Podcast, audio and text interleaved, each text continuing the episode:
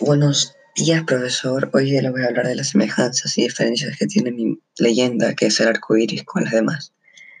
A diferencia de muchas, esta es una leyenda que, si logras entenderlo en completo, puedes llevarte un tesoro.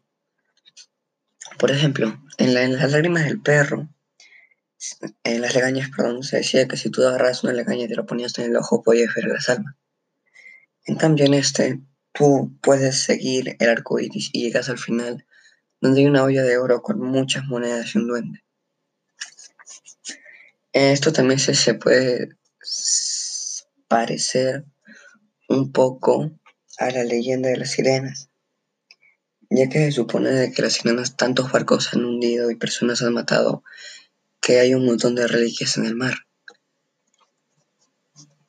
Otra gran diferencia es que esto no tiene en sí un monstruo, como el cuco.